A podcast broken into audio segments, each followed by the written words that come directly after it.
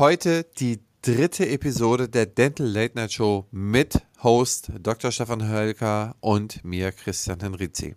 Das heutige Thema ist finanzielle Bildung und es ist ein Thema, wo man eigentlich nicht genug kriegen kann. Man könnte eigentlich über alles sprechen, von Immobilien über Gold bis hin zu Versicherungen und Kryptoassets. Ähm, wir haben einfach mal klein angefangen und haben versucht, so ein bisschen den Weg in das Thema zu finden, haben ein, zwei Zahlen vorgezeigt, wie viele Menschen eigentlich in Anlagedingen Geld verlieren, haben uns ein bisschen angenähert, was ist Inflation, was ist der Zinseszinseffekt und sind nachher über Assets wie äh, ETFs, Aktien, also einmal aktives Investment, Aktien, passives Investment, ETFs gegangen, um am Ende des Tages eine kleine Konklusio für Sie, für euch zusammenzuführen.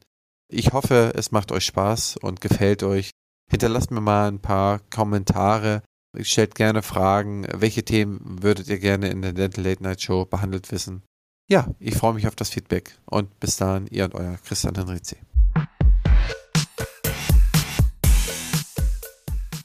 Liebe Leute, liebe Zuschauer, ich begrüße Sie herzlich, wir begrüßen Sie herzlich zur heutigen Show, finanzielle Bildung. Und ja, da haben wir einiges für euch, für Sie vorbereitet. Wir denken, das ist eins der am wenigsten bearbeiteten Themen überhaupt, sowohl in der breiten Masse als auch bezogen auf ja unsere Kohorte, in der wir sind, Zahnärztinnen, Zahnärzte, Mitarbeiter in Zahnarztpraxen. Und ich glaube, da gibt es sehr viel hinzuzufügen. Und unser Anspruch für eine Stunde ist es nicht, das vollumfänglich zu, zu berühren oder das Wissen von zwei, drei Semestern wiederzugeben, sondern einfach mal so einen groben Überblick zu geben und dann vielleicht an einer Ecke einzutauchen und hier eine Sicherheit herzustellen, was es eigentlich ist. Das ist so ein bisschen unser Ziel für heute. Und wenn wir an irgendeiner Stelle da in einer der weiteren Shows mal tiefer reingehen wollen, dann sagt es uns, äh, stellt uns Fragen, beziehungsweise wenn wir so viel Fleisch und Knochen bekommen, machen wir vielleicht nochmal eine Fortsetzung. Ja, und bis dahin legen wir einfach mal los. Wir wollen einmal natürlich euch ganz am Anfang mitnehmen und euch natürlich motivieren, beim nächsten Mal auch wieder mit dabei zu sein. Am besten erst ab fünf nach, bis wir die technischen Probleme gelöst haben. Und wir werden das nächste Mal am 15. Juni live gehen und dann mit dem Thema Leadership beziehungsweise Führung in der Zahnarztpraxis. Und ähm, das Thema ist in der Praxis mittlerweile so unterrepräsentiert, weil die Einheiten werden immer größer, das heißt die Praxen werden immer größer und dementsprechend wird das Thema Führung auch immer wichtiger, weil eine große Organisationsform ohne das Thema Führung, Leadership, ohne ja, Führung ist ja im Endeffekt, im Endeffekt die Prozesse, die zwischen Menschen laufen. Ja, alles, was man nicht in die, in die Prozesse gießen kann, die von Menschen unabhängig sind, das ist das Thema Führung. Und es bedeutet natürlich auch viel ähm, Empathie und vor allem auch, wie gehe ich um mit den Themen ähm, Kritik, Lob, Umleiten äh, und wie schaffe ich Systeme in der Führung. Und dazu wollen wir in vier, in fünf Wochen ist das, ne? Heute ist der, nee, in vier Wochen. Nee, in vier wollen wir in vier Wochen ja. einmal äh, detailliert reden und werden da einige Thesen aufstellen, die auch vor allem für den Dentalmarkt ähm, ja sehr, sehr wichtig werden in den nächsten fünf bis zehn Jahren. Und dieses Thema wird in den Praxen, wir hatten ja letztes Mal das Thema Personal und mit dem Thema Personal verbandelt ist ja immer auch das Thema Führung. Richtig, Christian? Absolut, Stefan. Und du bist der Host nächstes Mal, der, der, der Haupthost. Du bereitest die Thesen vor. Wir wechseln uns ja alle ab, alle, die heute das zum ersten Mal hören. Äh, wir wechseln uns in den Thesen ab. Immer ein anderer der beiden Hosts äh, ja, bereitet Thesen vor. Und dann versuchen wir da in die Diskussion zu kommen, euch in die Diskussion, in unsere Gedankengänge mitzunehmen. Es war heute eigentlich ganz lustig. Wir haben dann vor der Sendung immer so ein paar Technikcheck vor einer Viertelstunde. Es lief alles super. Wir gehen live, irgendwas läuft nicht. Aber so hatten wir auch heute dann äh, auch nochmal eine Besprechung, wo wir die Themen durchgegangen sind. Und ich glaube, nach zwei Minuten waren wir in tiefsten Diskussionen darüber. Und ja. ich habe gesagt, ja. Stefan, wir, äh, wir, äh, wir nehmen uns jetzt gerade die ganzen Argumente, wir wollen ja unsere Zuschauer mitnehmen. Und du sagst, oh ja, lass uns, ja, und, und wir haben, und wir haben am Ende des Tages haben wir dann eine Stunde lang diskutiert. Und bei diesem Prozess wollen wir euch einfach voll damit beihaben, sowohl nächstes Mal, dieses Mal, als auch die letzten beiden Male. Und ja, wir freuen uns wahnsinnig. Christian, finanzielle Bildung. Was hast du vorbereitet? Thesen und ja, ich, ich glaube, wir machen am Anfang ja so ein bisschen allgemeine Themen und dann am Ende wollen wir natürlich euch auch ein paar Strategien an die Hand geben, vor allem auch im jetzigen Marktumfeld. Äh, glaube ich, ganz wichtig, dass wir da den Ausblick geben. Also heute wird nicht nur geschwafelt, sondern wir haben auch so ein bisschen was Strategisches, ähm, wie man momentan im inflationären Umfeld mit Geld umgehen kann und sollte. Aber ich glaube, wir starten erstmal mit den allgemeinen Sachen. Ne? Genau. Also, die finanzielle Bildung, ich hatte das ja schon im Intro so ein klein wenig gesagt. Also es gibt es nicht als Schulfach. Es gibt es wenig in Berufsschulen. Das heißt, wenn man ein Handwerks- oder ein Büroberuf, ob, ob man White Collar, also Büroberuf oder Blue Collar, die, die typischen Handwerksberufe erlernt, es gibt es quasi an keinen Berufsschulen, es sei denn, man hat mal einen engagierten Lehrer oder eine engagierte Lehrerin, die das mal so ein bisschen mit einfließen lässt. Das heißt, wenn man nicht dann ein betriebswirtschaftliches Thema studiert, wird man mit diesen Punkten fast nie in Berührung kommen. Ne? Man wird Erfahrung über das Leben sammeln. Und diese Erfahrungen sind meist so, dass man äh, die äh, vierte oder fünfte Versicherung abgeschlossen hat und dann irgendwann wieder gekündigt hat. Ne? Dass man die, was ich, die Anlageform hier und dort und diese Aktie hier und dort oder dies und jenes dort gemacht hat und irgendwann damit aufhört. Das heißt, man unterbricht das, weil man äh, am Anfang eine, eine Starterwartung hatte. Man ist vielleicht auf jemanden, der es einem vertrieben hat, also verkauft hat. Man hat man eine Erwartung bei sich wecken lassen, die dann nicht erfüllt wurde und man hat es dann einfach weggemacht. Und Christian, wenn ich ganz kurz einhaken darf, es dauert immer sehr lange, bis Fehler dann auch auffallen mitunter. Das heißt, ja. man hat eine sehr lange Lernkurve. Das heißt, wenn man am Anfang einen Fehler macht mit einem Investment, fällt einem das im Zweifel erst nach fünf, acht Jahren auf die Füße ja. und man hat viel, viel Zeit verloren in dieser Zeit, bis man das Learning gemacht hat. Ne? Ja, so ist das. Und äh, in der Zeit versenkt man Geld. Denn wenn man eine Versicherung so lange anspart, nehmen wir mal eine Lebensversicherung, ich spare sie fünf, sechs Jahre an und ich löse sie dann auf, es dauert ungefähr drei Jahre, dann sind die ganzen Vertriebsgebühren da erst runter. Das heißt, da ist noch gar nichts drinne. Ich krieg vielleicht die Hälfte ja. raus oder, oder nur sehr, sehr wenig. Es gibt ja zwar gewisse Gerichtsurteile, die irgendwie ähm, irgendein Kapital nach unten absichern, aber die Gebühren müssen trotzdem bezahlt werden. Und die Gebühren sind gewaltig und viel gewaltiger, als man sich das eigentlich vorstellt. Teilweise sind Abschlussgebühren drinne in zweistelligen Prozentsatz, also zehn Prozent und höher. Dann sind jährliche Verwaltungsgebühren drinne. Das heißt, all das bezahlt man und man hat am Ende des Tages nichts. Und diese finanzielle Bildung, im Generellen betrachtet, die ja nur durch Erfahrung für, sagen wir mal, 95, 98 Prozent der Menschen über das Leben gemacht wird, weil man immer mal wieder bei sich selber oder bei Familien oder Freunden die Erfahrung gesehen hat, wenn die das gemacht haben, damit sind sie auf, auf den Bauch gefallen. Wenn sie das gemacht haben, sind sie damit und so weiter und so fort. Man lebt nur von Erfahrung. Und selbst ich, ich habe in der, äh, ich habe äh, eine Banklehre gemacht und ich habe ein betriebswirtschaftliches Studium gemacht, kann sagen, ich habe so viele Sachen abgeschlossen, die ich im Nachhinein betrachtet einfach als signifikant falsch ansehe. Da waren äh, Versicherungskonstrukte dabei, die einfach sinnlos waren. Da waren äh, Anlageprodukte dabei, die einfach sinnlos waren. Und das waren meist sehr smarte ähm, Verkäufer. Das waren überzeugende Argumente, das waren überzeugende Folien und Slides, die ich dann mit, was ich, 18, 19, 20 23, 24 und ich glaube so so in der zweiten Hälfte der 20er war so das letzte Mal, wo ich dann irgendetwas abgeschlossen habe, was ich am Ende des Tages, also nach ein paar Jahren bereut habe. Ich wurde zwar mit der Zeit immer skeptischer, aber ähm, es gab immer so Konstrukte, die im ersten Moment sich wirklich gut gerechnet haben und am Ende des Tages hat man das Kleingedruckte nicht gelesen, wie es oft so heißt. Vorsicht ist immer angebracht bei Produkten wie äh, so zum Beispiel ein Bausparkonstrukt. Ne? Also bei, Kon bei Konstrukten, wo mehrere Dinge miteinander vermischt werden, da ist immer ein großes, also es muss nicht verkehrt sein, aber man sollte da sehr viel Fragen stellen, man sollte sich da sehr intensiv mit beschäftigen. Zum Beispiel, wenn ein Versicherungsprodukt mit einem Kapitalprodukt, also Versicherung, es wird irgendein, irgendetwas abgesichert, zum Beispiel das eigene Leben. Ne? Und wenn das mit einem Kapitalprodukt verflochten wird, dann wird es ein bisschen schwierig. Kapitalprodukt ist, ich bezahle jeden Monat 100 Euro irgendwo hin und am Ende des Tages habe ich eine kleine Rente oder habe dann einen Einmalbetrag. Das ist so, so sind solche Kapitalprodukte. Und dann gibt es solche sowas wie Lebensversicherung, Kapitallebensversicherung. Auf der einen Seite versichere ich das äh, mein Ableben. Das heißt, wenn ich dann morgen sterben sollte, hat dann diejenige oder geht in den Nachlass ähm, sozusagen eine Versicherungssumme für mein Ableben, womit dann meine Beerdigungskosten und alle anderen Dinge bezahlt werden können. Christian, kurz, kurzer Auflockerer zwischendrin. Weißt du, wofür ich jetzt eine, eine, eine Lebensversicherung abschließen musste? Für deine Finanzierung. ja, genau. Davon wird dann aber nicht die Beerdigung bezahlt, sondern das Gebäude, was wir gerade bauen. Das ist auch klug. Kostet dann aber auch einen Tacken mehr. Das sind solche ähm, Risikolebensversicherungen, heißen die? Ja. Und die machen aber auch total Sinn, ne? wenn es die darum geht, Sinn. ein ganz bestimmtes Investment abzusichern. Ja. Aber davon redest du ja nicht, ne? sondern du redest ja von den Versicherungen, wo dann eben angespart wird, Also eine Risikolebensversicherung macht in den Fällen Sinn, wo sich dann ein externer Geldgeber eben absichern möchte gegen dein eigenes Ableben, weil du hast eben eine Restchance, dass du auf der Autobahn irgendwo verunglückst oder dass du eben Absolut. vielleicht irgendwo ein Hirnaneurysma hast und äh, dann kannst du den Kapitaldienst nicht mehr bringen für äh, das, was du da äh, machst. Ne? Wollte ich nur mal so reinschmeißen. Stefan, absolut richtig äh, beobachtet. Es ist auch ein reines Produkt in dem Moment. Es ist ein reines Versicherungsprodukt. Genau. Es wird in dem ja. Moment gefährlich, wo die Versicherung mit einem Kapitalprodukt zusammengelegt wird. Die Kapitallebensversicherung, mhm. und da kann man so ganz Pi mal Daumen nehmen, für 100.000 Euro Versicherungssumme bezahlt man so bummelig 10 Euro Betrag, also Beitrag im Monat. So ganz grob.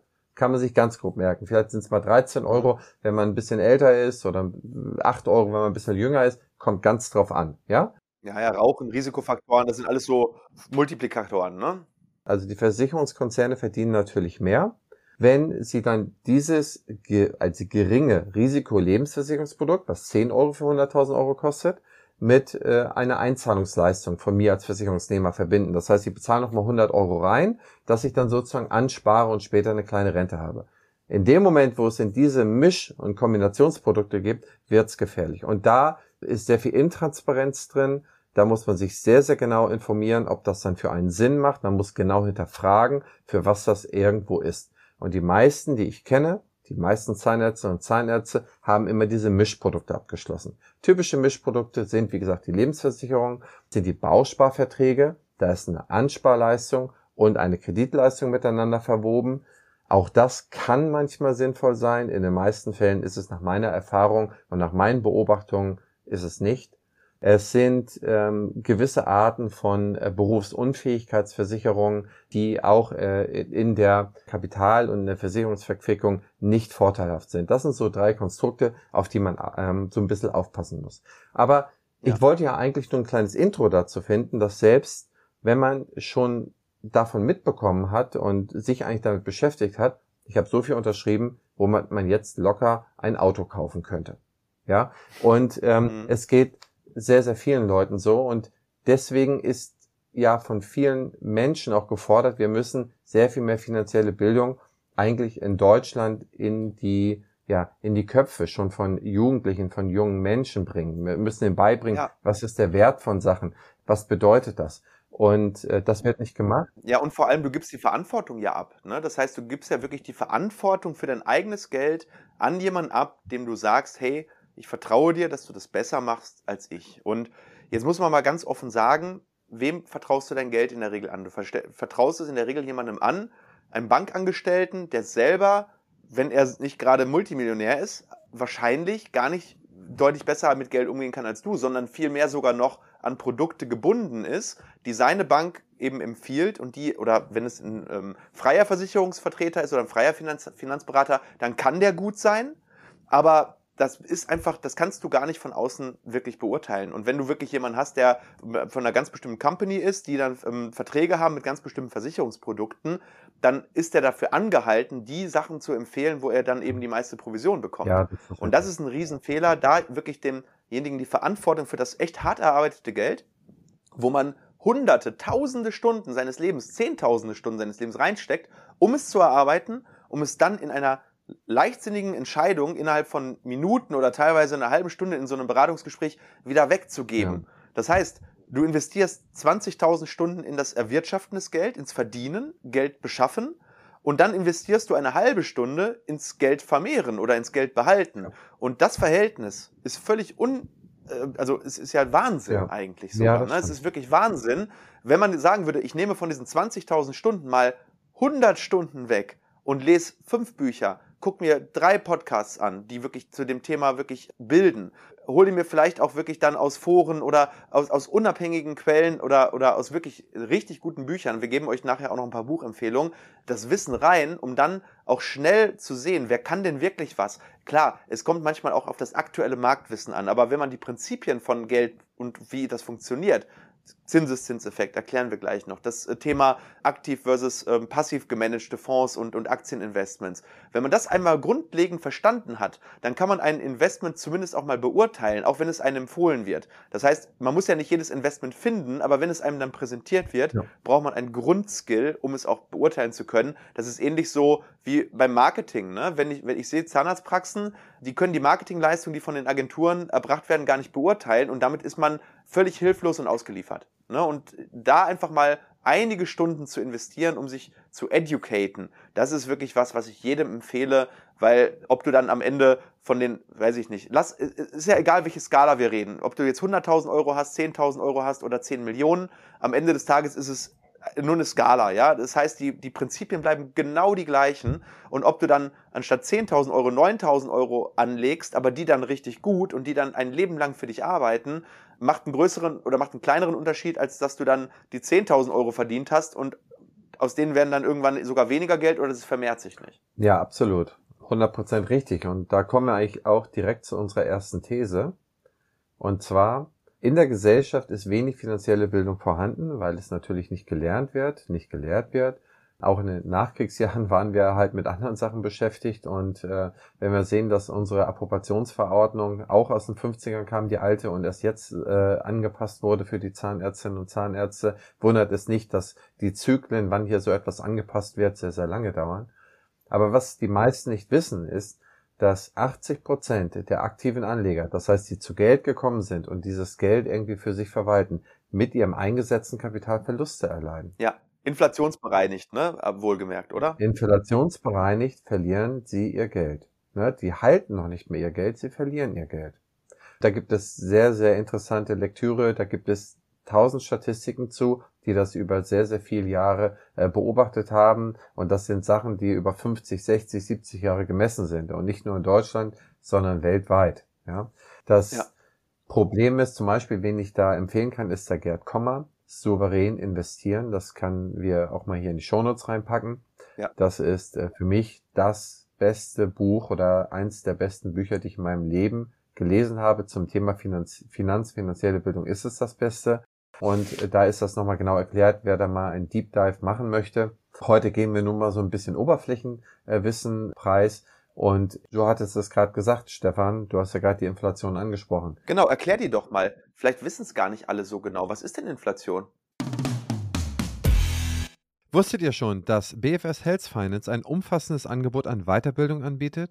Das abwechslungsreiche Programm bietet immer genau die Themen an, die euch interessieren. Lasst euch von kompetenten Experten überzeugen, profitiert von echten Mehrwerten und vernetzt euch mit Kolleginnen und Kollegen. Ob in atemberaubenden Locations oder online von genau dem Ort, an dem ihr euch gerne aufhaltet. Mit der BFS werden Fortbildung zum Erlebnis. Alle Infos unter meinebfs.de. Die Inflation ist, ja, ich meine, jetzt haben wir sie äh, sehr häufig äh, in den Nachrichten gehört. Es wird davon gesprochen, wir haben eine große Inflation, wir haben eigentlich über die Jahre eine geringe gehabt.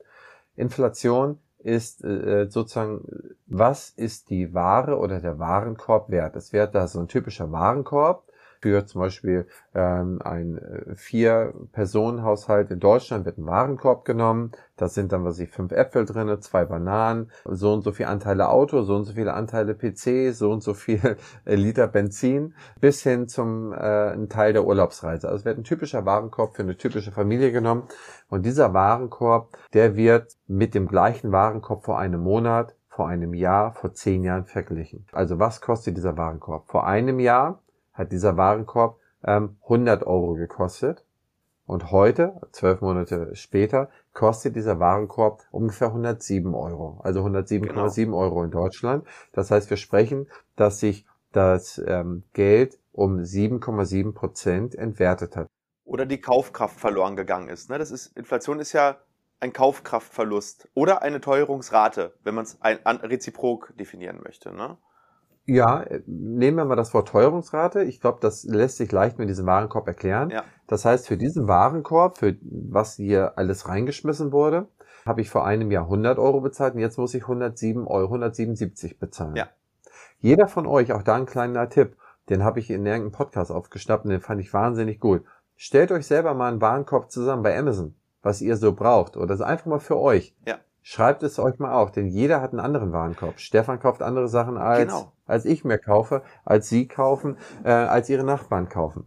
Aber das ist so der Durchschnittswarenkorb für, den Typ, für die typische deutsche Familie, wenn man so will. Der sozusagen offiziell definiert wird. Ne? Aber wenn wir uns jetzt mal Genau. anschauen, wie ist denn der Warenkorb? Und Warenkorb bedeutet für uns ja eigentlich das gesamte Geld, was wir ausgeben. Ähm, man kann es Ja. als privat definieren, aber wir haben ja auch viele Zahnärzte hier mit dabei, auch was das Unternehmen an Kosten hat. Und wir haben ja diese offizielle Inflationsrate von 7,3 oder 7,4 Prozent. Die ist in Zahnarztpraxen natürlich überhaupt nicht an der Realität, sondern die Inflation in Zahnarztpraxen ist deutlich höher, weil wir natürlich einen anderen Warenkorb haben mit Hygieneartikeln, Praxen verbrauchen viel Strom und natürlich, und das wird noch kommen, das ist jetzt eine, ich habe das aus Daten ähm, von einer großen Datenbank äh, von vielen Praxen, wo momentan die Inflationsrate auf der Kostenseite der Praxen, wenn wir die Gehälter mal wegrechnen, außer den Gehältern, außerhalb der Gehälter, von 15 bis 20 Prozent haben. Aufgrund von Teuerungsraten bei Handschuhen, Infektion, Desinfektionsmitteln, Strom, all, all das. Was natürlich noch nachziehen wird, ist die Inflation durch die Gehälter, weil was passiert denn mit den Mitarbeitern jetzt in den nächsten 6, 8, 9, 10, 12 Monaten? Die können mit dem Gehalt, was sie jetzt bekommen, immer weniger kaufen und haben dann natürlich einfach auch ein, irgendwann werden die ankommen und sagen, ähm, Chef, ich brauche mehr Geld. Und das ist dann die nachgelagerte ähm, äh, äh, Spirale, die dann eben in Gang geht. Und dann müssten dann die Unternehmer natürlich in, dem, in Form von Zahnarztpraxen die Preise irgendwann auch an ihre Patienten weitergeben, um eben die Marge oder die Profitabilität aufrechtzuerhalten. Und das ist natürlich etwas sehr Gefährliches, wo versucht wird, dagegen eben anzusteuern. Da kommen wir gleich zu, was das probate Mittel eigentlich gegen Inflation ist. Aber man darf eben Inflation nicht als statisches Ding sehen, dass die Inflation jetzt einfach so ist, sondern sie ist für jeden verschieden. Wenn ich eine Stahlhütte habe und ich bin wirklich extremst energie- und äh, rohstofflastig, dann beträgt meine Inflation wahrscheinlich in diesem Jahr eher 200 Prozent. Und deswegen trifft die Inflation einige Leute extrem hart und einige Leute eben weniger hart. Ja, das stimmt. Also zum Beispiel wird auch hin und wieder mal den Begriff der Kerninflation genommen. Das heißt, ähm, das äh, Thema Volatilität hat da äh, häufig eine besondere Bedeutung. Volatilität heißt, es ist sehr schwankungsintensiv.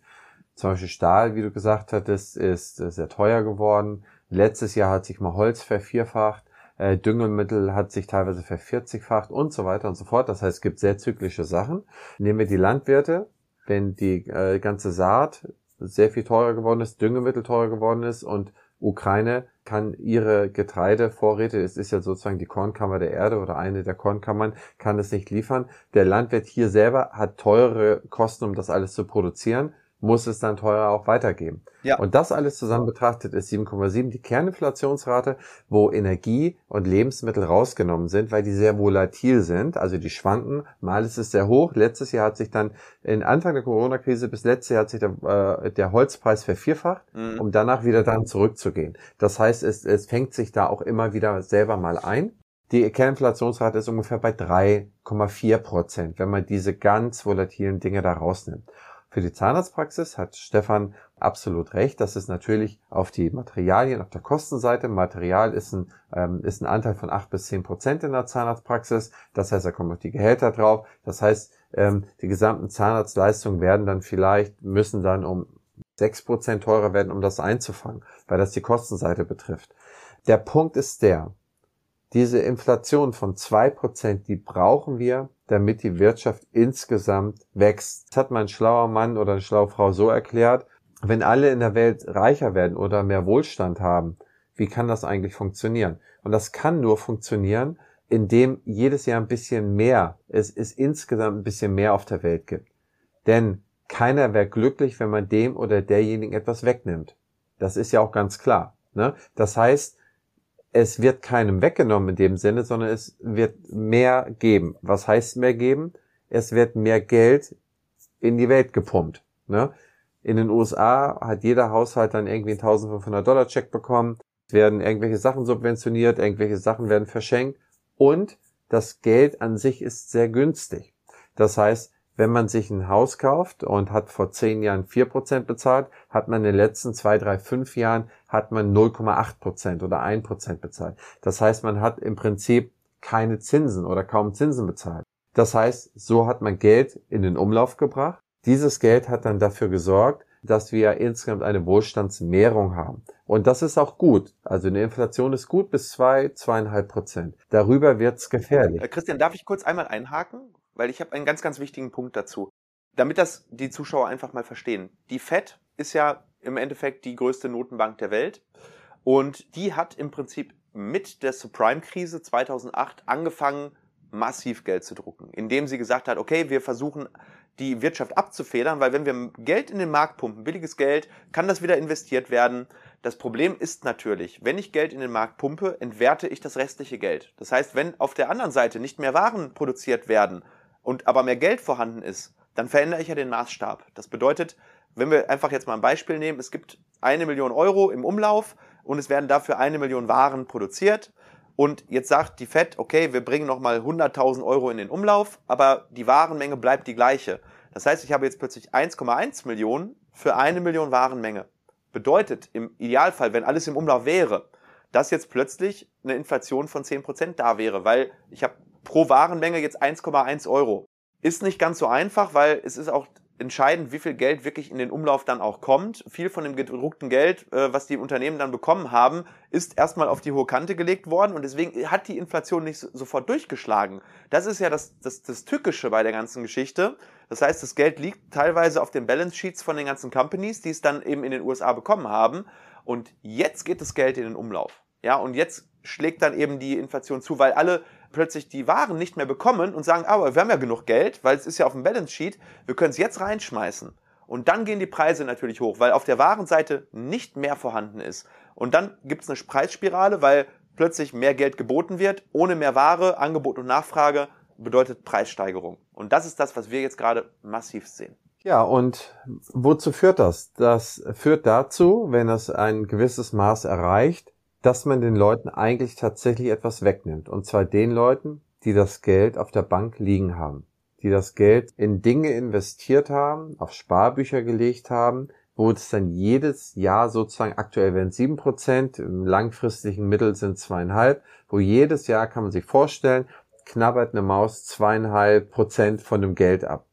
Wenn man dann nur ein Prozent Zinsen bekommt, verliert man real. Und das ist mit der These gemeint. 80 Prozent der Leute, der Privatanleger sollen sogar 90 und mehr sein, verlieren tatsächlich Geld. Das kann man zum gewissen Maß verhindern. Das fällt natürlich institutionellen Anlegern oder Vermögensverwaltern das sicherlich einfacher, aber das kann man verhindern. Und ein Punkt, und da gehen wir gleich in die nächste These rein, ein Punkt, der besonders mächtig ist, teile mal ein sehr interessantes Zitat, das ist von Albert Einstein, er hat es damals das achte Weltwunder genannt. Der Zinseszinseffekt ist das achte Weltwunder. Wer ihn versteht, verdient daran, alle anderen bezahlen ihn. Da ist insofern sehr viel Wahres dran. Jeder hat von den Zinsen schon mal gehört, ne? Also was sind Zinsen? Ich bekomme auf der, ich bekomme für irgendeine Anlage, bekomme ich drei Prozent Zinsen. Und diese drei Prozent kommen auf meine Anlage drauf. In der nächsten Jahreseinheit oder im nächsten Jahr habe ich ja auf diese drei Prozent kriege ich ja wieder drei Prozent Zinsen. Und das ist der Zinseszinseffekt. Das könnte man sagen, okay, wenn ich jetzt 100 Euro angelegt habe, ich kriege drei Prozent Zinsen, sind drei Euro. Im nächsten Jahr kriege ich dann natürlich wieder auf die 100 Euro meine drei Euro Zinsen, aber auch auf die drei Euro, die ich ja schon verdient habe. Christian, am, am, am eindeutigsten wird's ja nicht, wenn du drei Prozent nimmst, sondern wir nehmen jetzt mal an, wir kriegen 100% Zinsen. Das ist ganz schön, weil dann hast du nach einem Jahr 2 Euro, das ist ja dieser Schachbretteffekt. Es gibt ja so eine Sage von, äh, von einem Reisbauern, der kommt zum Kaiser und sagt, wünscht dir eine Sache. Und er sagt, ja, ich würde gerne auf dem Schachbrett, ich lege ein Reiskorn auf das erste Feld und ich möchte, dass du es immer einfach nur verdoppelst. Und ähm, am Ende ist er geköpft worden, weil der Kaiser hat realisiert, dass die ganzen Reisspeicher von ganz China nicht ausreichen, um auf das Schachbrett alle Reiskörner zu legen, weil auf dem zweiten Feld sind es zwei, auf dem dritten sind es vier, 8, 16, 32, 64, 128, 256 und so weiter und so fort. Und das ist eigentlich das gleiche wie beim Zinseszinseffekt das, oder beim, beim Compound-Effekt auf Englisch gesagt. Das heißt, du hast nicht eine Linearität im Wachstum, sondern eine Exponentialität. Und natürlich, je höher die Rendite ist oder der Zins, bei drei Prozent ist der Compound-Effekt noch nicht so groß oder du brauchst sehr lange, bis du ihn nutzen kannst. Aber sobald du Renditen von 5, 8, 10 Prozent hast, kickt der äh, Compound-Effekt natürlich schon sehr viel schneller rein und du kannst über eine Anlagezeit von 20, 30, 40 Jahren massive Renditen oder ma massive Erträge dann eigentlich realisieren. Ja, und das geht halt nach hinten raus. Das heißt, bei großen Zahlen, wie du sie nennst, dann hast du einen schnellen Effekt schon nach drei, vier Jahren. Aber selbst, ich meine, drei Prozent Zinsen hat es die letzten 20 Jahre in der normalen Anlage eigentlich nicht gegeben, ja. Deswegen darf man da auch nicht rein. Ja. Was meinst du, wie lange würde es dauern, wenn du deine, nehmen wir mal deine sieben oder acht Prozent. Wie lange würde es dauern mit Zinseszins, bis du dein eingesetztes Kapital verdoppelt hast? Bei sieben Prozent? Bei sieben, ja, sieben, acht Prozent ungefähr. Da müssten es acht Jahre sein ungefähr. Ja, es sind ein bisschen, ist ein bisschen länger, aber es ist nah dran. Ja, das ist so, das ist für den Zinseszinseffekt sind wir so bei acht, achteinhalb Jahren. Ja. Das heißt, ähm, ich habe nach acht Jahren habe ich es ähm, verdoppelt. Dann habe ich es nach äh, 15 oder nach 14 habe ich es verdreifacht. Nach 20 habe ich es vervierfacht. Nach 23 habe ich es verfünffacht und so weiter. Ja. Da gibt es ein gutes, äh, und das verlinken wir auch nochmal, da haben wir vorhin auch schon drüber gesprochen. Das hat einer mal sehr gut visualisiert. Da gibt es auch ein YouTube-Video von. Und zwar, der hat gesagt, eigentlich ist das Schlauste, was du machen kannst. Tony Robbins heißt der. Wenn du äh, 18 bist, sparst du bis du 27 Jahre alt bist, sparst du jeden Monat äh, 100 Dollar. Dann hast du, wenn du 28, also 27, 28 bist, hast du 28.000 Dollar. Diese 28.000 ja. Dollar, die legst du einfach nur an in einer sinnvollen Anlage. Da kommen wir übrigens gleich zu. In einer sinnvollen Anlage. Und wenn du dann in Rente bist, hast du 1,6 Millionen. Ja. Weißt du, in welchem Buch das steht? Money Master the Game. Ja. Da äh, ist die Rechnung drin. Und ähm, das ist der Zinseszinseffekt. Und das ist so eindrucksvoll, dass er das, das als Weltwunder bezeichnet worden ist. Und der ist es auch. Und dieser Zinseszinseffekt, der kann nicht nur sehr hart gegen die Inflation arbeiten, sondern der kann einen sehr viel Sicherheit bescheren. Der Vorsichtspunkt, der hier zu beachten ist, ist, der Zinseszinseffekt wird gelegentlich, und da sind wir wieder ähm, mit wem machen wir unsere Geldanlage, wird dadurch aufgezehrt, dass man Kosten hat in der Anlage. Das heißt, wenn jetzt jemand jedes Jahr seine, wenn, wenn du, ich glaube mal meinen ganz knallhart bei meinen drei Prozent Zinsen, wenn du bei drei Prozent Zinsen bleibst und jeder nimmt für dein Depotverwahr, äh, Verwahrengeld anderthalb Prozent, dann nimmt ja. er für äh, dein Beratungsentgelt nochmal ein halbes Prozent, das heißt, der knappst sich oder die knapsen sich dann nochmal über das Produkt zwei, drei Prozent ab. Ja. Dann bin ich auch wieder bei Null und laufe voll in die Inflation rein. Deswegen rede ich auch lieber von realer Rendite anstatt von Zinsen, ne? weil es sehr viel, ähm, weil es sehr irreführend ist. Auf dein eingesetztes Kapital. Ne? Was, was, was erwirtschaftet dein Geld auf dein eingesetztes Kapital? Das ist das, was zählt. Genau. Und da sind wir eigentlich auch schon bei den Begriffen. Es muss mittlerweile ausgewiesen werden, was real dieses Geld bringt. Das heißt, was ist sozusagen das, was nach Kosten überbleibt? Das muss gezeigt werden. Man findet es nicht unbedingt leicht, aber es ist sogar mittlerweile drinne und das fand ich ganz interessant, sogar, sogar die Vertriebskosten und was das Produkt kostet, was jedes Jahr abgezogen wird von diesem Produkt, das muss mittlerweile auch gezeigt werden. Zum Beispiel, wenn du siehst, wenn du dann deine Riester-Rente, deine 40, 50 Euro im Monat oder 30 Euro im Monat einzahlst, dass du dann siehst, okay, im Jahr werden 50, 60, 70 Euro Kosten abgezogen für die Verwaltung, da sagst du, okay, drei Monats Einsparbeträge werden komplett für die Kosten draufgehen, dann ist das schon echt schwierig und dann ist dieses Produkt eigentlich auch nur durch die Quersubvention vom Staat irgendwie halbwegs tragbar. Ja. Wobei man auch einfach mal sagen muss, ähm, Christian, gerade diese Produkte, generell aktiv gemanagt. Das Thema ist ja, wo kriege ich überhaupt noch Rendite? Ah, da, da kommen wir gleich, da kommen wir gleich zu. Okay, dann, dann wollen wir, dann wollen wir erstmal noch nicht davor greifen. Gut, dann erzähl erstmal weiter, weil ich wollte jetzt gerade auf das Thema ETFs und Aktien kommen wir gleich zu. Jetzt gehen wir da rein. Erstmal äh, Frage an die Community. Ich hoffe, wir haben euch nicht verloren und wir sind zu tief in unseren, in unserem Zwiebelring eingetaucht. Stellt gerne Fragen, äh, nehmen wir jederzeit mit rein. Genau, aber bitte nur zum Thema Geld oder ähm, Anlage, weil ich habe gerade schon ein, zwei Fragen gezeigt bekommen und äh, da ging es dann um das Thema Zahnmedizin. Heute ist nicht das Thema Zahnmedizin, sondern heute ist wirklich das Thema ähm, Geld. Ja, also wirklich, wenn ihr Fragen zu dem Thema habt, dann sehr, sehr gerne. Ja, und jetzt haben wir Asset-Klassen, heißt, da könnten wir auch Anlageklassen hinschreiben. Was für Anlageklassen gibt es? Praxismanagerin mit IHK-Zertifikat. Ein bewährter Lehrgang im neuen Hybridformat. Unsere theoretischen Inhalte werden in den ersten acht Wochen online bei freier Zeitanteilung vermittelt. Weil manche Inhalte allerdings in Präsenz am besten vermittelt werden können, geht es nach der Online-Phase an sechs aufeinanderfolgenden Tagen im schönen Schloss Wolfsbrunn weiter. Am letzten Tag wird vor Ort die IHK-Prüfung abgenommen. Lehrgangsstart ist im September 22. Die detaillierten Inhalte, die Termine und die Anmeldemöglichkeiten finden Sie unter www.opti-pm.de. Sichern Sie sich jetzt noch einen der begehrten Teilnehmerplätze für 2022. Investieren kann man eigentlich ab jedem Alter, äh, ab dem ersten Tag, wo man in der Lehre ist, ab dem Zeitpunkt, wo man Taschengeld hat. Ich habe früher beim Steinesammeln hier beim Herzog mein Geld verdient oder beim Zeitungsaustragen, später irgendwie in der Lehre und, und man kann jederzeit, ähm, für den richtet sich das, auch wenn es nur fünf Euro oder zehn Euro im Monat sind, als auch an äh, jeden, der viel Geld zur Verfügung hat. Es gibt am Ende des Tages sehr viele Assetklassen. Wir haben jetzt einfach mal vier rausgepickt, mal Aktien, äh, mal ETFs, Immobilien und Gold. Und um da mal mit so ein paar Mieten, äh, Mythen aufzuräumen.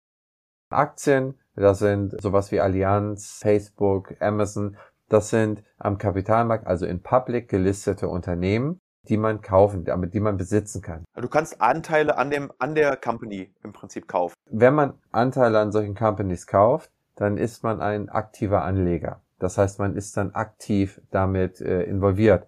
Das ist alles fein. Es ist auch äh, ein großer Inflationsschutz. Nur auch hier die meisten Anleger, fast alle Anleger verlieren hiermit aktiv Geld.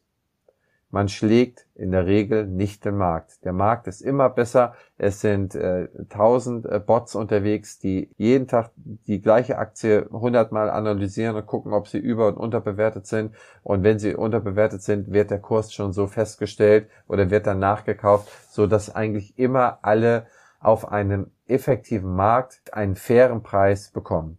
2013 ist der Nobelpreis ausgeschrieben worden für die effektive Markttheorie und die heißt, dass alle Marktteilnehmer zu jedem Zeitpunkt an jedem Ort der Welt alle Informationen zu allen Anlagen, also zu allen Unternehmen haben. Das heißt, wenn man glaubt, wenn man wirklich glaubt, dass man sich ein paar Aktien kauft, wie ich es gerade gesagt habe, und damit eine vernünftige Rendite macht, die über der Marktrendite liegt, dann ist das ein Fehlglaube. Über 90 Prozent verlieren immer gegen den Markt. Du hast ganz, ganz wenig Chance, dass du den Markt outperformst. Also ich glaube, dass es ein Fondsmanager 15 Jahre gelungen ist, den Markt outzuperformen und dann hat er ihn sieben Jahre nicht geschlagen. Ähm, Warren Buffett hat ja sogar eine Wette laufen gegen einen der besten ähm, äh, ähm, Hedgefondsmanager und er, der Hedgefondsmanager ist gerade dabei, diese Wette zu verlieren, ähm, ob er den Markt schlägt. Aber eine Einschränkung muss ich machen, Christian, nämlich es, du musst ja den Markt nicht schlagen. Es reicht ja, wenn du Durchschnitt auf dem Markt performst. Das heißt, du kannst natürlich in Einzeltitel investieren.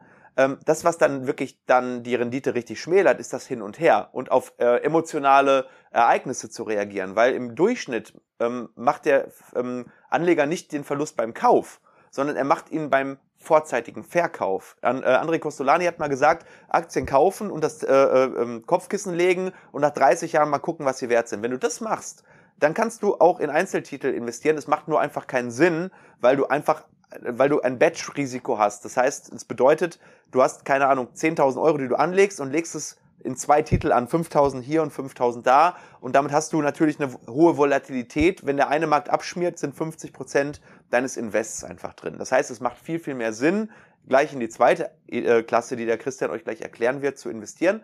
Aber wenn du in Einzeltitel investierst und hältst sie sehr, sehr lange, wirst du immer noch besser laufen als, als 99 Prozent aller anderen Anleger, die hin und her traden und äh, versuchen, den Markt irgendwie zu schlagen. Es gibt so einen Spruch, hin und her, macht Taschen leer. Ja, und das ist beim, bei, gerade beim Aktienhandel extremst, ähm, gerade und sogar wenn du mit Hebelprodukten und so äh, dann plötzlich anfängst zu agieren, dann ist es im Endeffekt nichts anderes als ein Casino. Ne? Weil du immer eine Gebühr bezahlst, weil du immer diesen psychologischen äh, Malus hast gegenüber völlig emotional äh, neutralen Bots und die machen dann Geld eben mit deiner Reaktion und wegen deiner Reaktion. Ja. Also nimm die Emotionen aus der Gleichung und dann kannst du theoretisch in Einzeltitel ähm, investieren, aber die bessere Variante erklärt dir der Christian jetzt. Ja.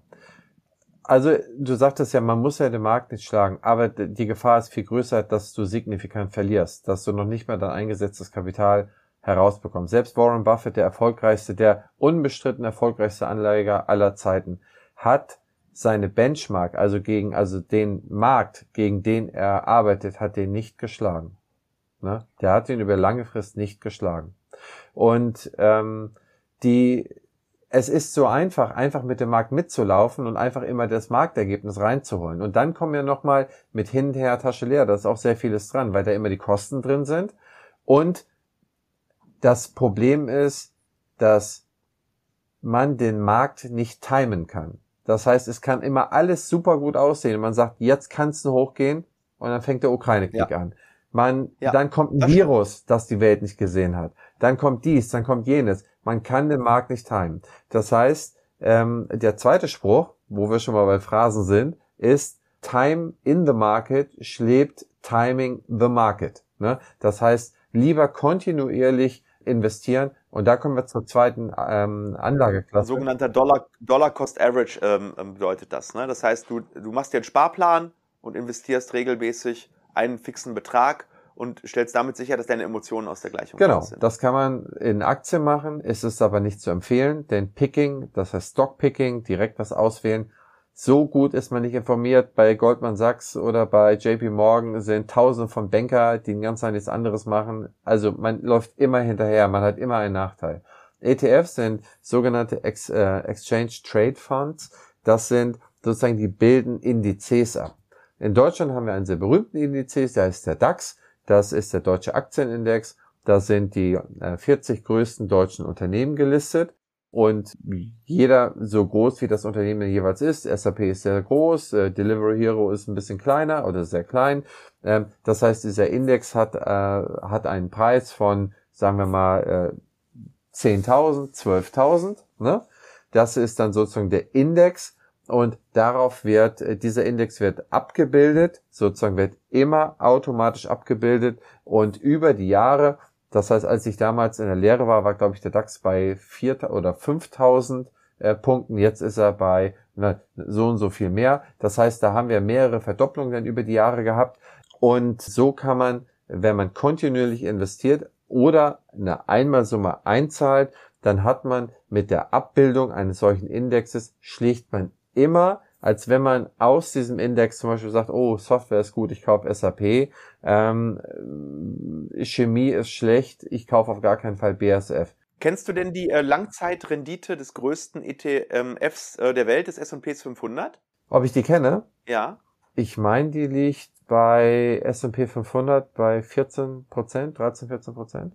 Also wirklich von 1920 gerechnet. Also wirklich da, wo, ab da, wo wirklich dann ähm, äh, wirklich getrackt wurde, ich glaube ab 1910 sogar, äh, da liegt sie bei 7, ich glaube, es schwankt natürlich, wenn du ein richtig gutes Jahr hast, dann geht's mal um 0,2 Prozent nach oben, selbst bei 120 Jahren, aber sie liegt wirklich bei 7,6 Prozent ungefähr, was ja wirklich, wenn man mal überlegt, ähm, über wie viele Krisen da mit dabei sind. Da ist der Erste Weltkrieg dabei, da ist die, sind die 20er Jahre mit der Hyperinflation, schwarzer äh, Börsen, äh, äh, Black Friday, dann ist da die ähm, ähm, Dotcom-Krise, die Ölkrise, Kuba-Krise, äh, Subprime-Krise, ähm, jetzt Corona-Krise, alles mit drin. Ja, trotz dieser Crashs über Long Term 7,6 Prozent bei einer durchschnittlichen Inflationsrate von, ich glaube, 2 Prozent, also eine Nettorendite fast über diese Zeit risikofrei. Ich glaube, du konntest niemals 20 Jahre in, in, äh, in einem 20-Jahres-Frame im Minus sein.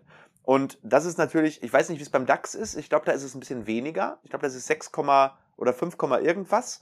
Aber alleine das ist immer noch viel, viel mehr als mit jeder anderen Anlageklasse. Außer vielleicht in Immobilien, wo du aber wirklich dann, da ist es, das ist ein Skill-Game. Immobilien ist wirklich ein Skill-Game, weil es ein lokaler und intransparenter Markt ist wo dann eben Sachen wie Geschick und ähm, Marktkenntnis und äh, du kennst das selber bei Immobilien auch, äh, kriegst du die und kennst du jemanden und so weiter. Du kannst in ETFs ohne großes Wissen theoretisch investieren und du hättest in den letzten 120 Jahren im Durchschnitt eine siebenprozentige Rendite gemacht und ist die einzige Assetklasse, wo das möglich war. Genau, und selbst, äh, wie du richtig sagst, auch Krisen und Kriege hat's überlebt.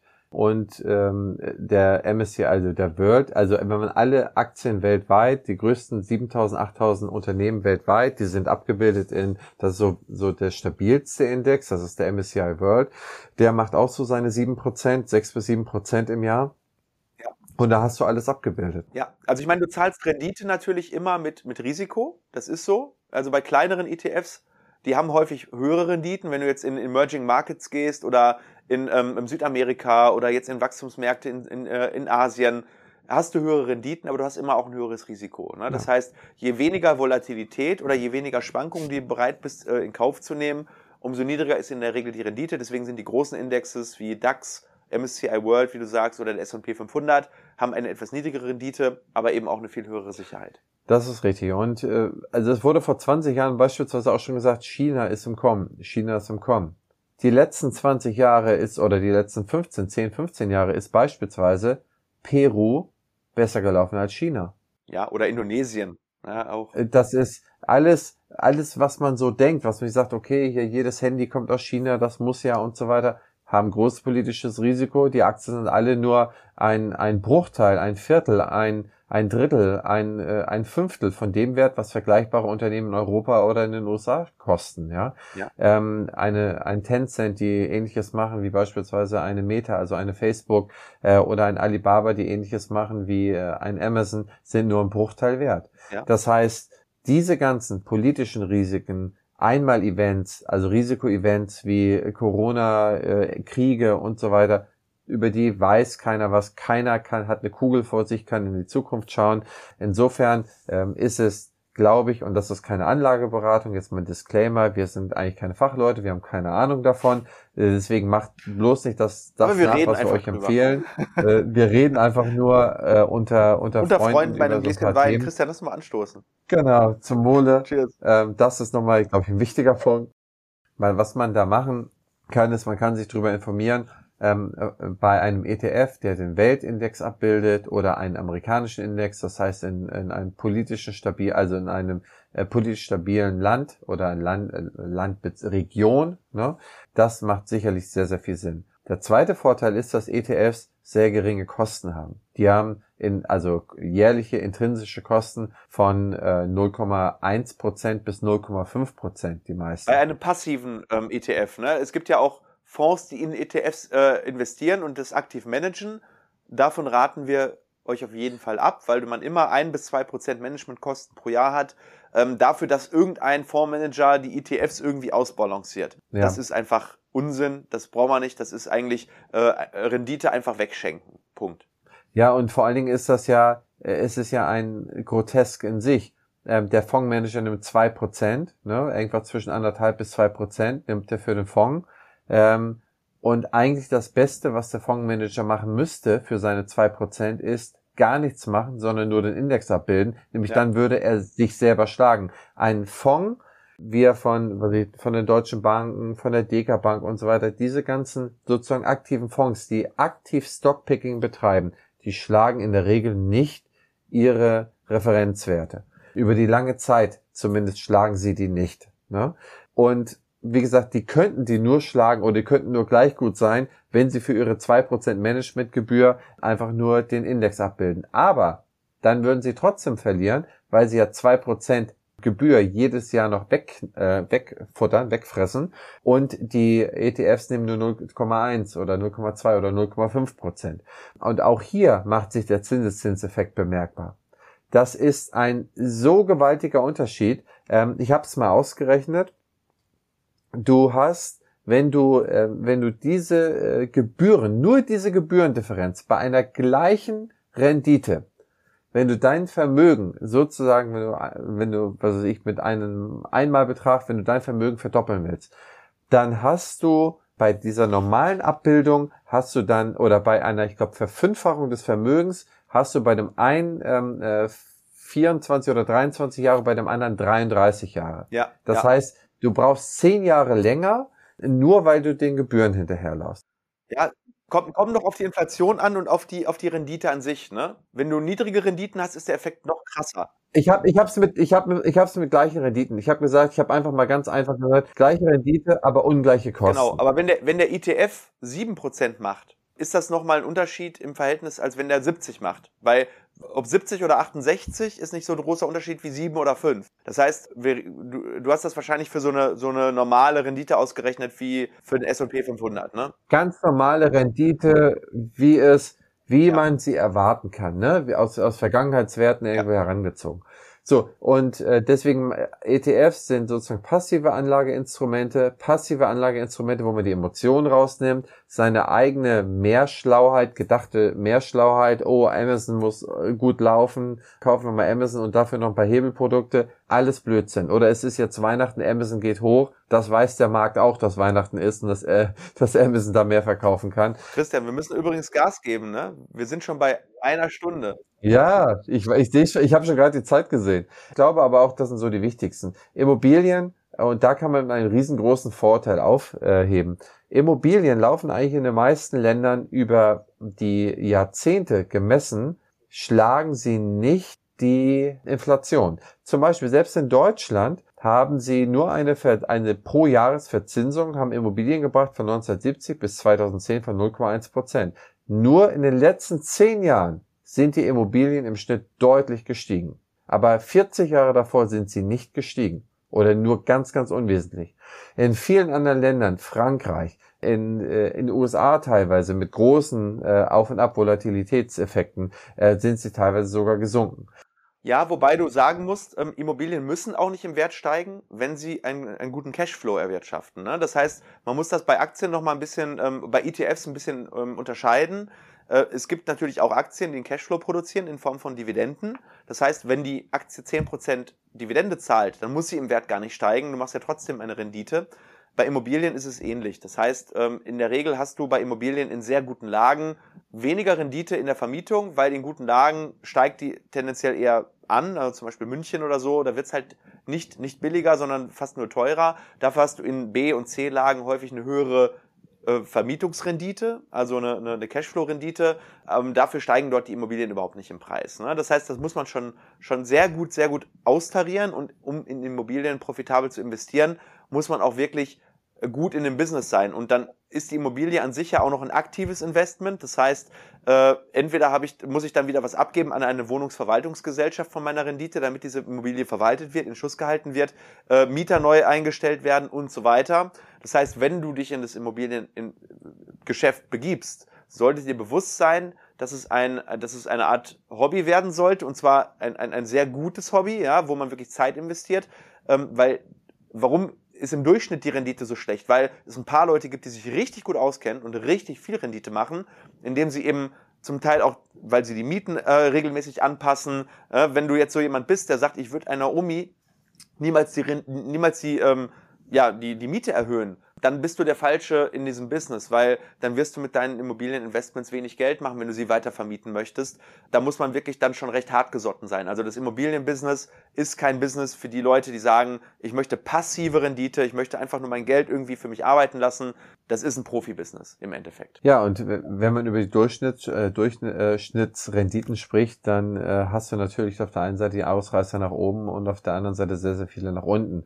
Und die Mieterträge sind natürlich auch berücksichtigt, weil du ja auch die Kosten berücksichtigen musst. Deine Zinsen, die du abbezahlen musst, die Reparaturen, die Hausverwaltung, ja. wie du gerade sagst, und noch so viele andere Sachen. Äh, Fakt ist, es ist an sich in der öffentlichen Wahrnehmung sehr viel höher äh, in der Wahrnehmung, was die Renditefähigkeit angeht, als es sie tatsächlich ist. Und das auch bei mhm. Gold. Gold war ja auch lange Zeit verboten. Dann wurde der äh, Goldstandard Anfang der 70er Jahre in den USA von Nixon aufgelöst. Das heißt, damals war noch eine Kopplung von Dollar an Gold. Ne? Ähm, die wurde ja. aufgelöst und äh, es war dann auch irgendwann erst der Privatbesitz von Gold war erst äh, gestattet und Gold verliert auch äh, real gegen die Inflation. Was man bei Gold aber auch sagen muss, ist, man hat in den Pyramiden vor 3000 Jahren, sollen sie ja angeben, also einige, die da gebaut worden sind, ähm, da hat man auch schon in den, äh, in den Schriften hat man gesehen, so und so viel Kamele oder so und so viel Gegenwert für Gold. Das heißt, Gold hat dann schon, ist jetzt kein Anlagegut, erster Klasse, was, was den Wert wahnsinnig steigert. Gold ist ein Hedge, ne? ein, ein, eine Versicherung. Ne? Gold ist eine Downside Risk Protection, sagt man dazu. Es ist eine absolute Stabilität und das seit genau. vielen tausend Jahren. Das, das hat sozusagen nie den großen Ausschlag nach oben gefunden, aber auch nie nach unten. Außer dass der ja. politische Wille, zum Beispiel im, im Kriegsdeutschland war der Besitz von Gold nach meiner Kenntnis mit dem Tod verboten. Das heißt, wer da mit Gold erwischt wurde, der wurde, ne, der, dem wurde das Verfahren gemacht und derjenige hat den Tod äh, erlitten. Also Gold willst du dann halten, wenn das Szenario eintritt, was du niemals haben willst. Ne? Das heißt, es ist ein es ist eine Absicherung, so dass du in einer absoluten Krisenzeit, äh, in der Aktien nichts mehr wert sind, in der Immobilien zerstört sind, äh, noch ein, ein, eine Art Tauschmittel hast, was, seit, was von der Menschheit seit vielen tausend Jahren als Tauschmittel quasi akzeptiert ja. wird. Das heißt, es ist ein, ein sogenannter Hedge, also eine, eine Absicherung. Ähm, wenn du sagst, ich habe ein relativ aggressives Portfolio, wo relativ viele Aktien drin sind, zum Beispiel ich habe 50% Aktien oder ETFs von mir aus, ich habe vielleicht 20% Immobilien, habe dann nochmal 20% vielleicht in Cash, ähm, dann kannst du vielleicht 5 bis 10% in Gold oder in Edelmetalle oder in, in all diese Dinge tun, ähm, die dann eben dann, wenn, wenn, wenn Aktien richtig crashen, dein Downside-Risiko be begrenzen. Aber es, das, auf der anderen Seite wird es immer auch deine Rendite schmälern. Ne? Das ist ähm, wie so eine Art Austarierung gegen die äh, Volatilität, kann man sagen. Ne? Das ist richtig, das ist richtig. Also das waren so die, die Assets-Klassen, die, die wir euch da mal vorstellen wollten. Ich äh, springe nochmal zurück. Die, die Aussage hier ist sehr deutlich, dass eigentlich für das Einfachste für alle ist und dass das eigentlich auch das Stumpfeste, was man machen kann, ist äh, passiv zu investieren. Die, die Langfristdaten sagen sehr deutlich, dass es, dass man den Markt nicht outperformt und sondern dass man den Markt mitläuft. Immobilien und Gold äh, sind nicht so, wie es äh, häufig äh, in der Presse genannt wird, dass man unbedingt eine Immobilie besitzen sollte, dass man unbedingt das. Es bindet einen auch. Es macht, es hat sehr, sehr viel andere Dinge, die es nicht, ja, die es nicht unbedingt sinnvoll machen, das zu machen.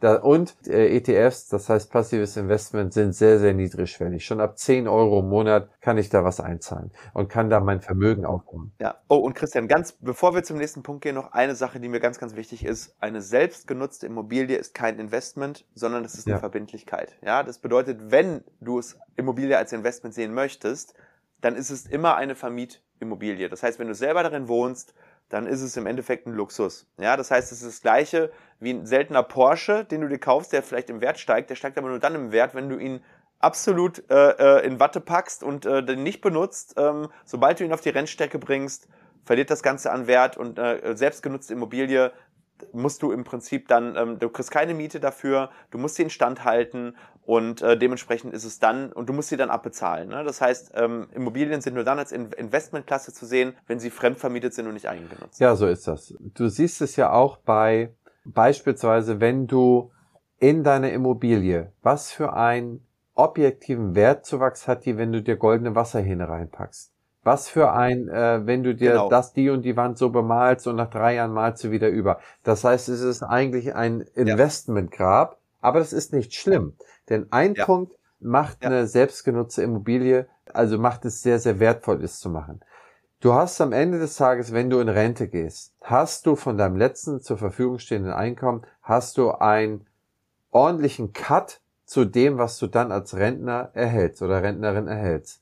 Wenn du dann eine abgezahlte Immobilie hast, dann kannst du diesen Cut, wenn du vor 100% verdient hast, also wenn du vor 5000 Euro verdient hast oder sagen wir mal 2500 verdient hast, kriegst dann 1200 Euro Rente, hast aber eine abbezahlte Immobilie, dann kann sie für dich wertvoll sein. Das heißt, diese Funktion hat sie, alles andere hat, äh, äh bin ich voll der Meinung von Stefan, genauso ist es. Wird viel rein investiert, das äh, genau, wenn du fünfmal dein Auto in der Woche in die, in die Waschstraße fährst, wird es nicht zwangsläufig mehr wert, aber du hast sehr, sehr viel Geld dafür ausgegeben. Ja. Wobei eine Sache musst du da wirklich noch zu sagen, wenn du die Immobilie, die du dir dann erwirbst, wenn die deutlich teurer ist als das, was du sonst zur Miete hättest, dann zahlst du über diese 30 Jahre, wo du in deiner eigengenutzten Immobilie ja, lebst, die Differenz. Das heißt, wenn dich die Betriebskosten der Immobilie inklusive Finanzierung 2000 Euro im Monat kosten, aber deine Mietwohnung vorher nur 1000 gekostet hat, könntest du rein theoretisch, wenn du in der Mietwohnung bleiben würdest, diese 1000 Euro ja jeden Monat zur Seite legen. Kannst du in ETFs reinpacken? Und na, da wächst, da, da, da arbeitet der Zinseszinseffekt genau. irgendwann für dich. Absolut richtig, ja. Richtig. Genau, also das heißt, eine Immobilie ist dann immer Luxus, vor allem wenn sie über das hinausgeht, was du dir eigentlich in der Mietwohnung leisten würdest. Ja. Ne? Und du siehst ja, Stefan, das sind ja auch so weit verbreitete Dinge, die man einfach so hinnimmt. Man muss da irgendwie eine Wohnung haben, um da einzuziehen, um das zu kaufen. Gold ist immer sicher, ist immer krisensicher, stimmt, aber es ist kein, ne? Aktien, man muss Aktienportfolio haben. Genau richtig, aber mach es richtig. Mach ein schlaues ETF-Portfolio. Denn ja. Das hattest du eingangs schon mal gesagt in einem Nebensatz, aber genauso ist es. Alles das, wo man einen gewissen Zins für bekommt, 6, 7, 8 Prozent, auch mit diesen MSCI World oder S&P 500, wie Stefan sagte, das bedeutet immer, dass es ein gewisses Risiko geht damit. Und das Risiko geht immer mit und das Risiko kommt immer. Es gibt immer Risiko-Events. Ich habe vielleicht 15 Jahre nicht einmal Risiko gehabt. Und dann kommt der, der Event. Und dann ja. kracht es im Gebäck. Und es sind immer Black Swan Events, die du nicht vorhersehen kannst. Alles, ja, alles was du Events, vorhersehen kannst, hat der Markt eingepreist. Hat der Markt immer genau, eingepreist. Genau. Ja? Es gibt so einen Spruch, dich, dich, dich bringt nicht das Auto um, was du kommen siehst, sondern nur das Auto, was du nicht kommen siehst. So, genau so. 100% korrekt. Ja. Aber das Gute ist auch dabei, wir sehen, dass diese Krisen immer irgendwann überstanden sind und dass es dann weiter steigt. Das war immer so. Ne? In Deutschland haben wir unsere Aktienindex erst, wie gesagt, nach 45 wiederbekommen. Die Amerikaner haben es dann sehr, sehr viel früher.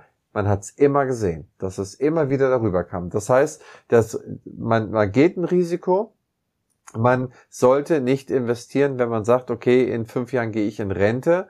Dann wäre mir das Risiko zu hoch, dass in fünf, sechs Jahren ein solches Event kommt. Da muss man andere äh, Vermögensstrategien fahren. Richtig. Gegen Ende musst du Risiko rausnehmen. Ne? Genau. Du darfst kein Geld in deinen Assets drin haben, was du auf absehbare Zeit benötigst. So ist es, genau. Genau. Und dann Stefan, jetzt bist du dran. Erzähl mal für also als so als Nicht-Anlagetipp, wie würdest du selber handhaben? 10.000 Euro. Jetzt okay, du hast du baust jetzt eine Klinik, ähm, aber nehmen wir mal für dich privat an, du aus irgendwelchen Gründen hast du jetzt 10.000 Euro vielleicht geerbt oder irgendwie verdient. Äh, nenn mir mal ein Ziel, Anlagehorizont und wie du da vorgehen würdest und was du damit äh, genau machen würdest. Also pass auf, was ich jetzt sagen werde, wird dich, wird dich wahrscheinlich wirklich überraschen, weil wir haben darüber nicht geredet. Aber wenn du wirklich jetzt 10.000 Euro hast und du verdienst noch nicht das Geld, was du verdienen könntest, dann würde ich diese 10.000 Euro ich rede aber gleich nochmal ein zweites Mal über das wirkliche Geld anlegen, aber dann investiere diese 10.000 Euro in dich selbst und deine Skills und deine Weiterbildung. Ganz klar. Weil diese 10.000 Euro kannst du niemals besser investieren, als erstmal in dich selbst, um dir einen, einen ganz wichtigen Skill einzueignen, nämlich erstens mehr Geld zu verdienen und vor allem den Skill, das Geld dann später auch zu behalten. Das heißt, bilde dich weiter, Einmal in deinem Beruf, der dir dann ermöglicht, mehr Geld zu verdienen. Und das zweite, bilde dich weiter im Bereich finanzielle Bildung, um das Geld, was du dann mehr verdienst, weil du ja mehr, mehr weißt, weil du besser geworden bist, weil du bessere Skills hast, um es dann auch besser zu behalten und besser zu vermehren. Also ich sage immer, es gibt drei Skills. Geld verdienen, Geld behalten, Geld vermehren. Wir reden heute natürlich über das Allerschwierigste von den dreien, über das Geld vermehren. Wenn du aber Skill 1 noch nicht perfektioniert hast, ist das dein größter Hebel mit deinen ersten 10.000 Euro. Und dann erstmal Geld behalten bedeutet Mindset, wenn ich viel Geld verdiene, wie viel davon gebe ich für meinen Konsum aus und wie viel davon gebe ich für meine Zukunft aus, um den tollen Compound-Effekt zu benutzen, um den tollen Investitionseffekt zu nutzen, wenn ich noch jung bin.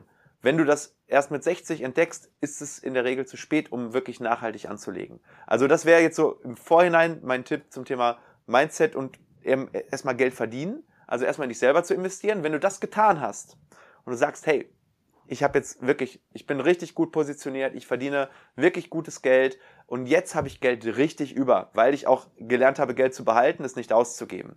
Dann würde ich die ersten 10.000 Euro wirklich in ein diversifiziertes Portfolio investieren. Da gibt es zum Beispiel von Ray Dalio, das ist ein sehr, sehr bekannter Investor, ein sogenanntes All-Weather-Portfolio, wird in ganz vielen Büchern empfohlen. Auch Tony Robbins macht das in seinem äh, Money Master the Game und dann, ich glaube, äh, Unshakable, Unbeatable, irgendwie so heißt das Buch.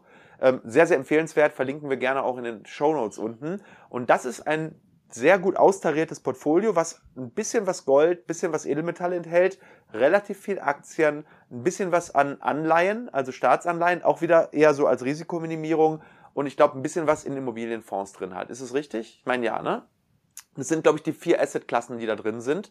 Und dieses Portfolio hat ähm, in den letzten 30, 40, 50 Jahren, wenn man es rückverfolgt, äh, im Schnitt 9% gemacht. Und das ist etwas, was wirklich sehr, sehr gut ist. Das heißt, werd nicht gierig, versuch nicht irgendwie den Markt zu schlagen, indem du sagst, ich will 15, 20, 30 Prozent Rendite. Wenn du sehr, sehr risikoaffin bist, kannst du meiner Meinung nach so einen Bereich 5 bis 10 Prozent, wenn du noch jung bist, auch an, an, an, an Risiko-Assets ähm, wie zum Beispiel Kryptos reinstreuen. Das, da bin ich relativ affin, aber ich verstehe dieses Thema auch wirklich sehr, sehr tief. Also ich habe mich damit jahrelang befasst, seit dem Jahr 2016. Aber dann, wenn du das machst, wirklich informier dich wirklich gut und dann geh nicht in irgendwelche kleinen Coins rein, sondern geh in Bitcoin, Ethereum und wirklich auch nur mit einem ganz, ganz kleinen Teil deines Portfolios, so dass du dann eventuell noch ein bisschen Upside Potential hast, also ein bisschen Potenzial nach oben. Und dann wirst du äh, in der Regel so zwischen 8 und 12 Prozent Rendite ähm, auf deine 10.000 Euro machen. Und wenn du dann irgendwann nach und nach immer wieder nachinvestierst, nachinvestierst, nachinvestierst, dann ist irgendwann auch mal vielleicht die Zeit gekommen, wo du dann vielleicht auch mal sagen kannst, okay, jetzt lohnt es sich auch mal in eine Immobilie reinzugehen, aber dann auch nur, wenn du sagst, ich investiere Zeit und wirklich Mühe, um mich in dem Thema richtig gut auszukennen, weil ansonsten ist wie beim Pokern, wenn du nicht weißt, welcher der schlechteste Spieler im Game ist, dann bist du es selber. Ja, und das willst du im Immobilienbusiness nicht sein.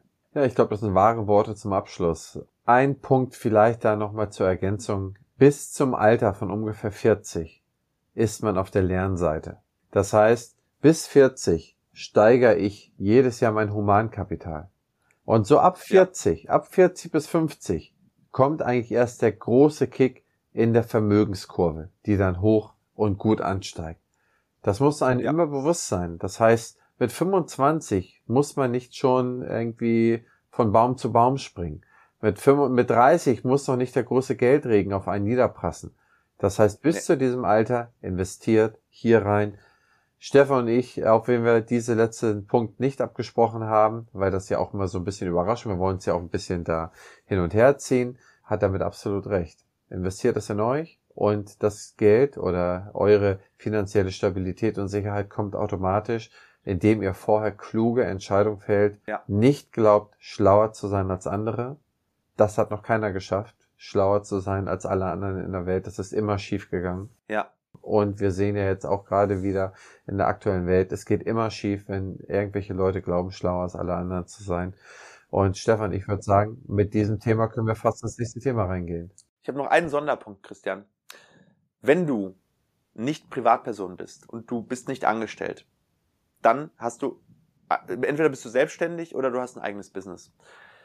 Bevor du Geld in andere Unternehmen steckst, in Form von Aktien, bevor du Geld in Immobilien steckst, also sprich einem anderen Bauunternehmer vertraust, dass der das vernünftig für dich aufbaut, dann ist es natürlich erstmal deine Pflicht, das Geld, und das habe ich bis jetzt so gemacht.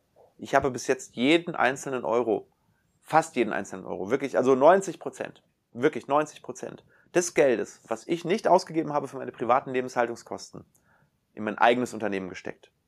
Und erst wenn der Punkt erreicht ist, wo du das Gefühl hast, dass du nicht mehr Geld sinnvoll in dein eigenes Unternehmen stecken kannst, weil der Markt erschöpft ist, und das ist bei vielen viel, viel später, als sie denken, viel später, dann ist deine Pflicht eigentlich zu sagen, hey, ich, warum willst du einem anderen Unternehmer, einem anderen CEO von Apple mehr Vertrauen, dass der mit dem Geld besser umgeht, als du in deinem eigenen Unternehmen, weil du hast die eigenen Hebel, du kannst dort viel mehr bewegen, du bist nicht so volatil im Bereich Märkte. Natürlich, klar, wenn du Touristik hattest und es kommt Corona, äh, dann wäre aber auch, wenn du eine TUI hättest oder eine, eine, eine, weiß ich nicht, Bertelsmann oder all die Leute, die wirklich mit Logistik zu tun haben, wäre auch 90 Prozent in den Keller gerauscht. Aber das ist nochmal mein Aufruf, wenn du wirklich Unternehmer bist, Zahnarzt, äh, bevor du 100.000 Euro in irgendwelche Immobilien steckst, steckst in dein eigenes Unternehmen, in deine eigenen Mitarbeiter und sorg dafür, dass du erstmal Top 1 voll machst mit Geld verdienen und dann kannst du hinten raus das Doppelte, das Dreifache, das Zehnfache investieren. Es ist immer so ein Selbstbewusstseinsproblem, glaube ich, ja. Man glaubt immer, die anderen sind besser, schlauer als man selber. Und das muss ja irgendwas dran sein, weil, weil auch geblendet wird, weil sehr viel gemacht wird.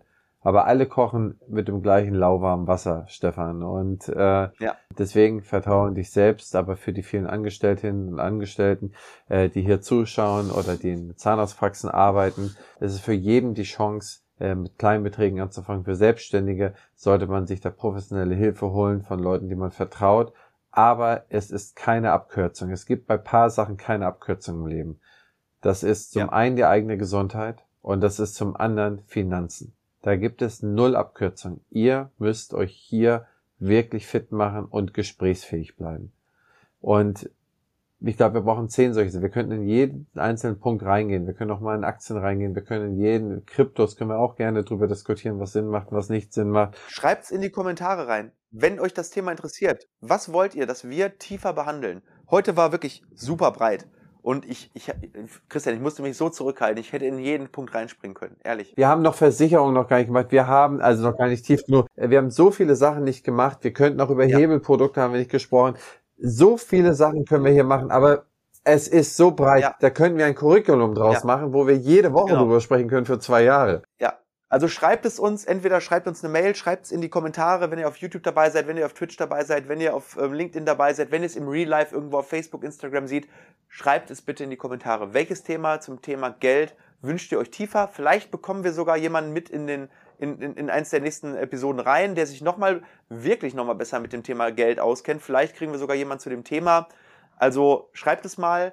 Ähm, es wird natürlich nicht die nächste oder übernächste Folge sein, aber wir bauen ja hier ein langfristiges Format auf. Und irgendwann in vier, fünf, sechs Monaten können wir super gerne nochmal eine Thema Geldfolge machen, oder Christian? Ja. Und äh, wir brauchen dafür aber euer Feedback. Ne? Das heißt, wir möchten das Format für euch machen, nicht für uns, sondern es geht darum, was wünscht ihr euch, was bewegt euch, wo habt ihr Bedarf und was interessiert euch ganz einfach. Ich würde es lieben, noch eine Folge zu machen und wir sehen uns aber am 15.06.22 mit dem vorbereitenden genau. Host Stefan Helker zu dem Thema Führung in der Zahnarztpraxis. Ich freue mich auch da wahnsinnig drauf, da ein paar Thesen mit dir durchzuprügeln. Ich glaube, Fragen hatten wir nicht gehabt soweit oder keine äh, Themen relevant. Es kamen zwar ein, zwei Fragen rein, aber die waren so extremst spezifisch, ähm, dass ich gesagt habe, ja. ähm, wir gehen lieber unsere Themen durch. Also seid uns bitte nicht böse. Es wurde, es wurde was über Kryptos gefragt, es wurde was über Zahnmedizin gefragt. Ähm, wir gucken mal, dass wir vielleicht im Nachhinein unter den Kommentaren wirklich dann nochmal antworten, wenn, das da, wenn wir das finden. Ja. Dann machen wir das super gerne. Aber heute haben wir es mal wirklich äh, so richtig äh, straight durchgeprügelt, ein bisschen egoistisch. Ich hoffe, ihr verzeiht uns das. Ähm, es gibt Themen, da ist natürlich dann, das ist ein bisschen fragenaffiner. Ne? Thema Führung, ich glaube, da kann viel, viel mehr an Fragen reinkommen. Und Christian, Du bist Host. Ich würde sagen, deine letzten Worte. Ich sag, ähm, ich wünsche euch einen wunder wunderschönen Mittwochabend.